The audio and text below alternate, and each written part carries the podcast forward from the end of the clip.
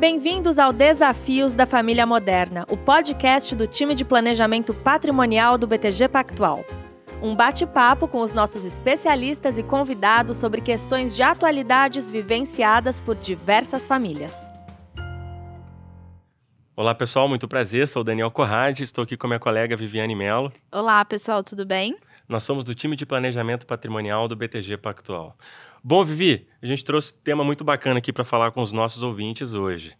É o tema do investimento no exterior. Né? A gente sabe que cada vez mais os clientes têm falado desse tema, têm se preparado mais, e o investimento no exterior ele pode tomar algumas formas. Existem alguns planejamentos para você fazer esse investimento lá fora. E o volume dessas conversas tem aumentado de uns anos para cá. A gente sabe que antigamente não tinha muito esse tipo de conversa, mas hoje é, é uma conversa que, que a gente faz pelo menos aí umas, umas boas vezes na semana. Né? Com certeza. E, e, uma pergunta que surge muito, Vivi, é quantos por cento, né, em qual porcentagem do meu patrimônio eu preciso ter fora do Brasil? E a gente brinca que essa é a pergunta do milhão, né, Dani? É isso aí, Vivi. E não existe fórmula mágica. Não tem como a gente falar que existe um valor correto, né? O que existe são planejamentos, e planejamento depende de perfil também e do seu estômago. Então você precisa ter aqui um, um, uma pessoa que vai cuidar, né, tanto da parte financeira, que é o seu banker, e também da parte de estrutura que é o seu advogado, para casar esse planejamento. A gente escuta muito, Vivi, 20%, 30%, mas isso não é regra. Tem clientes que preferem ter 90%, até 100% do patrimônio fora do Brasil. Tem clientes que têm 10%. Mas zero a gente acha que não é uma opção, né? Porque a diversificação ela é importante tanto nos ativos financeiros, quando a gente fala de naturezas diferentes, e também de jurisdição. O risco Brasil, pessoal, ele toma diversas formas, né? É tributária até a cambial. Então a gente passa aqui por muitos riscos e você ter essa mitigação do risco de fronteira, ou seja, o seu patrimônio independente do que acontece no Brasil, isso é muito bom do ponto de vista de estratégia e de planejamento patrimonial, né, Vivi? Então acho que vale a gente trazer um pouquinho para os nossos queridos ouvintes aqui as formas de se fazer esse investimento lá fora. Bom, Dani, existem duas formas, por assim dizer, de se investir no exterior, né?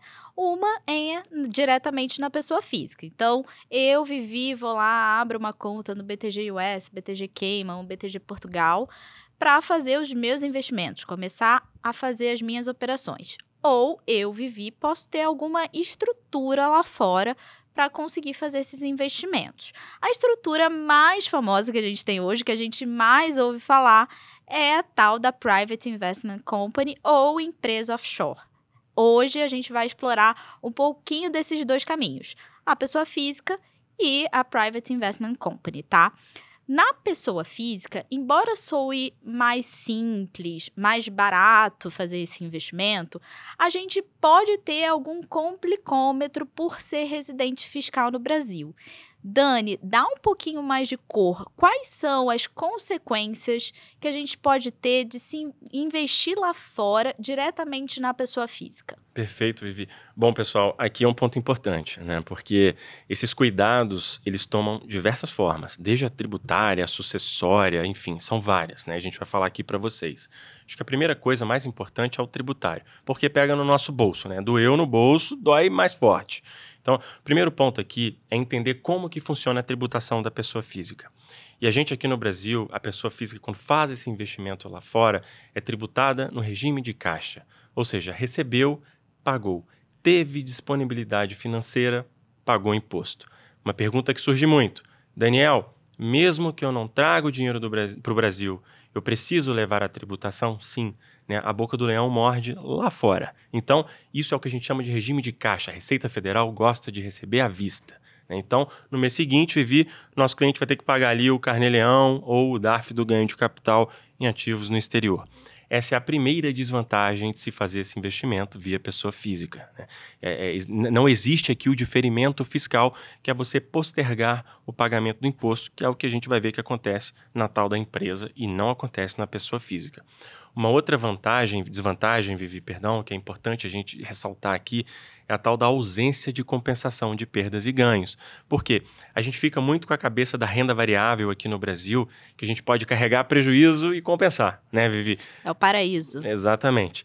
Então, no offshore, isso não acontece quando a pessoa física investe em ativos financeiros. Então, a gente tem que tomar esse cuidado. Eu pego um exemplo aqui drástico. 20, você tem 30 ativos financeiros lá fora. Em 29, você teve prejuízo. Você não investiu no BTG Pactual. Né? E você teve ganho em apenas um. Neste único ganho que você teve, Vivi, tem que pagar imposto. Então, aí mora uma grande ineficiência. A gente não consegue fazer essa compensação. Mas não é só desvantagem tributária, né, Vivi? Acho que tem mais, né? É, infelizmente tem mais, pessoal. Quando a gente está falando em investimento lá fora, a gente tem que fazer essa tributação recorrente que o Dani falou. Então, recebeu lá fora, até o fim do mês seguinte ao recebimento, você tem que fazer a tributação aqui no Brasil, né? E como que ficou operacional disso? É você com você mesmo ou você com o seu contador ou o seu advogado. Então, vocês têm que fazer esse controle, pegar todo mês aquele extrato, ver o que teve de rendimento, ver o que teve de ganho de capital, para poder fazer, né, Dani, a apuração devida aqui no Brasil. Então, isso leva a um maior trabalho, né? Além disso, a gente também tem a questão da declaração de imposto de renda. Imagina, se você tem 30 ativos no exterior, como o Dani falou, cada ativo vai ser uma linha no seu imposto de renda. Então, o seu imposto de renda vai ficar o caos, o complicadíssimo de se fazer, tá? E, por fim, a gente tem que ter um cuidado ainda maior quando a gente está falando nesses reportes, tanto na declaração do imposto de renda quanto na apuração dos rendimentos, né? Do imposto sobre os rendimentos. Por quê? Porque aqui a gente não está falando só em um risco tributário, de você deixar de recolher o imposto e depois ter que recolher com multa e juros. A gente pode ter também implicações criminais nisso. Então, você pode estar tá ali enquadrado se você deixar de reportar alguma coisa ou se você deixar de recolher algum tributo em crimes de ocultação de bens e também sonegação fiscal. Então, a gente tem que tomar muito cuidado, né, Dani, quando a gente está falando nessas duas formas. Mas a gente ainda tem que ter cuidado para morrer lá fora, né, Dani? A é. gente não gosta de falar muito de falecimento aqui no Brasil, mas a gente tem que tocar nesse assunto para falar do planejamento. Sim. Então, conta um pouquinho para gente o que, que acontece quando a gente falece com bens diretamente na pessoa física lá fora. Perfeito, Vivi. Essa sugestão do Vivi foi bem legal, porque a gente falou aqui primeiro, do, recapitulando, do tributário, depois desse controle né, que a gente tem que ter contábil de organização patrimonial, e agora a questão da sucessão. Quando eu, Daniel, invisto em algum ativo, vamos pegar o exemplo dos Estados Unidos, né? algum ativo norte-americano. Por quê? Por que norte-americano? Existe um cara lá chamado State Tax, que é o imposto de herança norte-americano. Quando você tem um ativo norte-americano, um US Citus Asset, pode ser uma ação de uma empresa norte-americana, um imóvel lá nos Estados Unidos. Se você, pessoa física, que tem esse ativo diretamente, vem a faltar, existe a incidência desse state tax nesse ativo. Pode chegar até 40%, dependendo do valor, né, Vivi? Então, Isso. é um ponto muito importante. Você, quando faz o investimento diretamente via pessoa física, tem que se atentar às regras da jurisdição em que você fez o investimento. Não só Estados Unidos, mas qualquer uma outra. Né? A gente fica sujeito às regras locais. Ah, Daniel, quer dizer que eu não posso investir nunca em nenhum outro ativo? Na pessoa física? Não, não é isso. A Vivi até vai falar uma das formas eficientes. Mas tem que tomar esse cuidado. E para isso que a gente usa a empresa, né, Vivi? Mas acho que vale falar um pouco aqui de como. Existe, Vivi, alguma forma de fazer isso via pessoa física, correto? Claro, Dani, existe. Não necessariamente você precisa ter uma estrutura lá fora para fazer esse tipo de investimento. Você também pode fazer isso na pessoa física, mas você tem que tomar cuidado para mitigar todos esses riscos que a gente falou aqui. Então, como que eu faço para investir lá fora com eficiência? Eu invisto em ativos de longo prazo. Um exemplo de ativo de longo prazo é um fundo de investimento do perfil acumulação que não tenha pagamento de rendimentos ao longo da vida útil desse fundo. Então, você mitiga aí os efeitos tributários, você não precisa ficar tributando recorrentemente, porque você não vai ganhar rendimentos recorrentes, e você também mitiga esse trabalho operacional. O fundo está lá quietinho, você só vai tributar quando você tirar dinheiro dele, né? E para mitigar o ponto sucessório, invista em fundos que preferencialmente não estejam sediados nos Estados Unidos. Então, por exemplo, você pode investir num fundo que esteja sediado em Luxemburgo, na Irlanda, em qualquer outro país que não tenha essa incidência do state tax. Exatamente. E aí, pessoal, não existe uma receita de bolo também com relação aos ativos que sofrem esse state tax, né?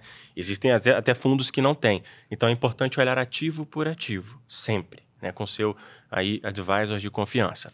Então, quando a gente fala nas formas, né, Vivi, essa é a primeira que é a pessoa física. Exato. Agora vamos comparar com a tal da Private Investment Company, empresa offshore, empresa em paraíso fiscal, tem um monte de nome. Agora a nossa audiência vai aumentar, Exatamente. Dani. Tenho certeza absoluta disso. Conta É. um pouquinho pra gente de como que funciona a offshore. Conto sim. Existem muitas formas de, se chamar né, essa empresa de PIC, Private Investment Company, offshore, enfim, mas é tudo a mesma coisa. Então, vamos trazer aqui o conceito, vamos chamá-la de PIC. Essa PIC, ela geralmente é constituída em paraíso fiscal. Por que paraíso fiscal? Porque não se paga imposto nessa jurisdição. Não vai ter imposto sobre sucessão, não vai ter imposto sobre a pessoa física, sobre distribuição, enfim. Local, né? essa é a regra do paraíso fiscal. E aí esse conceito de paraíso fiscal às vezes assusta né, algumas pessoas e a própria mídia às vezes divulga de forma um pouco ignorante. Né? A gente sabe que às vezes surgem algumas notícias aí, ah, não sei quem tem uma empresa em paraíso. Meu Deus, isso não é crime, desde que esteja no teu imposto de renda, desde que esteja declarada para a Receita Federal, para o Banco Central, esteja tudo em dia e que você tribute de fato o que retira dessa empresa. Cumprindo as regras, não é ilegal. O Brasil não te penaliza por ter estruturas em paraíso, né, Vivi? Então, acho que um ponto importante aqui para a gente começar é confrontar com as desvantagens da pessoa física. E a primeira delas é aquele pagamento à vista que a gente falou, o tal do regime de caixa. Na pessoa física, recebeu o dinheiro, pagou imposto. Na jurídica, como que funciona? O fecha um câmbio para Daniel Limited, que está lá em Bahamas, BVI ou Cayman, e a Daniel Limited, a empresa que é a dona do ativo financeiro agora. né? Essa empresa vai comprar, vender, comprar, vender, e não vai impactar o Daniel na pessoa física neste primeiro momento. Então, isso significa que eu só vou ser tributado quando e se eu retirar recurso dessa empresa. E as duas formas mais comuns, mais usuais de retirar dinheiro da empresa é, um, distribuindo dividendo, e dois, reduzindo o capital. Ponto. Existem outras formas também, mas essas são as mais comuns. Então, aqui é a primeira vantagem, o tal do diferimento fiscal. Outra grande vantagem da PIC é a tal da compensação de perdas e ganhos que não acontece na pessoa física. Então, aquele exemplo dos 30 ativos financeiros, Vivi, aqui a gente tem uma grande vantagem contra a pessoa física, porque na empresa compensa, na pessoa física não. E não para por aí, né? Isso aqui só a parte tributária, ainda tem mais, né, Vivi? Com certeza. A gente tem a parte de organização, de governança disso, né? Lembra que o Dani falou que no exemplo dele ele tinha 30 ativos no exterior? Se você tiver 30 ativos no exterior diretamente na pessoa física, você vai ter que reportar esses 30 ativos na declaração de imposto de renda. Se você tiver cotas de uma empresa lá fora que detém 30 ativos, 60 ativos, 100 ativos, você vai reportar na sua declaração de imposto de renda só as cotas que você tem. Então, o Daniel vai reportar lá as 100 cotas da Daniel Limited. Belo nome Dele. empresa. Belo nome, é, exatamente. Então, é, ele vai reportar só isso. Então, para a organização da declaração de imposto de renda dele, fica muito melhor. Fora o gerencial disso, você ter tudo numa empresa onde você compensa ganhos e perdas, você só vai precisar do balanço dela para ver o que de fato você está tendo de lucro dentro dela. Então, fica mais fácil você ver para onde seu patrimônio está indo, como ele está oscilando dentro dessa empresa. Fora isso, a gente também tem a mitigação do risco do state tax, né, Dani? Porque quem detém o ativo, como o Dani bem disse, é a Daniel Limited, diretamente. Não é o Daniel, pessoa física. Então, quando é, o Daniel falece, né, vai ter a sucessão nas cotas dessa Daniel Limited e não no ativo diretamente. E, com, e como a empresa nunca morre, porque ela é uma pessoa jurídica, é, você não vai ter a tributação a título de state tax nunca, tá? Então esse é um outro ponto positivo. E já falando em falecimento, né, já entrando nessa nesse momento difícil aqui de conversar, principalmente com os brasileiros, a gente não gosta muito de falar nesse tema, Exato. mas já entrando aqui, você quando vem a falecer e tem ativos no exterior, você tem que abrir um inventário no Brasil para os ativos que estão aqui no Brasil e você vai ter também que abrir um procedimento lá fora que se chama probate para fazer a partilha de bens que estão no exterior, tá? Então, como que a gente faz para facilitar isso? Existem alguns instrumentos lá fora que facilitam essa passagem de patrimônio para os herdeiros. Um deles são as cláusulas, a gente tem algumas cláusulas lá fora, a gente tem o Joint Tenants with Right of Survivorship, né, Dani? A gente tem o Transfer of Death, a gente tem também o testamento. O testamento tem sido, inclusive, muito indicado agora, porque é um instrumento que funciona lá fora, tem previsão lá fora e também tem previsão no Brasil. Então, você não tem aí muita discussão em relação à sucessão que é feita via testamento, né, Dani? E a gente também tem o famoso trust. E aí, como boa amiga que sou, vou mandar o meu fogo amigo aqui para o Daniel para ele explicar um pouquinho o que, que é esse trust. Ele é um veículo de investimento? Ele é um contrato? Ele é um instrumento sucessório? Conta um, um pouquinho para gente o que, que é esse trust trust? Vamos lá, ótima pergunta, Vivi. O trust ele sempre está presente também nas conversas, né? Mas acho que a primeira coisa é entender o que, que ele é. O trust é um contrato, é um contrato. Então, o instituidor, que tem o nome de settler, né, dentro do trust, ele institui esse patrimônio em favor de uma pessoa que a gente chama de beneficiário. E quem vai administrar esse patrimônio vai ser o trustee. Esse é o conceito. Existem vários tipos de trust, revogável, irrevogável. Aí a gente vai ramificando para o mini trust, declaration of trust, o próprio trust trust mesmo. Então existem várias coisas aqui. O trust ele não é um instrumento de investimento. Algumas pessoas utilizam, mas essa não é a sua função. Né? Então isso é importante dizer aqui ele é mais utilizado como planejamento sucessório. Por quê? Porque você condiciona o recebimento do patrimônio né, para esse beneficiário.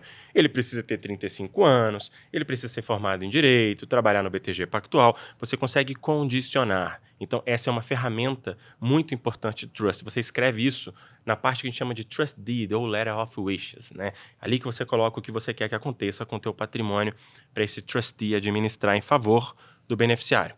Qual que é o ponto importante aqui, Vivi? A gente fala que o trust ele tem que ser utilizado com muita parcimônia, com muito cuidado. Por quê? Primeira coisa, ele não é do nosso direito brasileiro, ele é do direito anglo-saxão. Significa que ele não está no nosso ordenamento jurídico. O que é ordenamento jurídico? É o conjunto de leis, é o nosso Código Civil, Código Tributário, Código Comercial. Então, ele não está nas nossas leis. Isso faz com que a Receita Federal, por exemplo, possa interpretar de algumas formas, né? até mesmo mais graves ultimamente a gente tem recebido algumas soluções de consulta que são manifestações da receita, onde a tributação ela acaba chegando perto do imposto de renda aqui, né? mais próximo aos olhos da receita do que seria imposto de renda. Aí a gente fala na alíquota de 27,5%. Então tem que tomar esse cuidado. Por isso que a gente fala que o trust ele pode ser um ótimo instrumento, utilizado sim como planejamento sucessório, até mesmo como planejamento imigratório para outros países, mas tem que ser usado com muito cuidado. Então é importantíssimo ter o um acompanhamento jurídico desse cara aqui, desse trust, né? Respondido, Vivi? Respondido, mas não é trivial, né, pessoal? Vocês viram aqui pela explicação do Daniel. Além disso, pessoal, a gente tem outras formas e outros instrumentos de se investir no exterior. Por exemplo, você pode constituir um fundo exclusivo seu para investir lá fora também. Mas a gente vai deixar esses outros instrumentos para uma próxima conversa, para vocês não desistirem da gente, continuarem firmes e fortes aí com, como ouvintes do nosso podcast. Ah, legal, Vivi. E o BTG pode te ajudar né, em, em várias estratégias de investimento offshore. Então, Vivi, Bom, agradeço a presença aqui comigo. Foi o nosso primeiro videocast para vocês. Vocês já devem ter ouvido. Se não ouviram ainda, eu convido vocês a ouvirem os nossos outros episódios da série Desafios da Família Moderna. A gente trouxe vários temas bacanas e ainda vamos trazer alguns outros. Então, eu agradeço aqui por nos acompanharem e convido vocês a continuarem assistindo a nossa série que a gente preparou com tanto carinho para vocês. Muito obrigado. Muito obrigada, pessoal, e até a próxima. Até a próxima.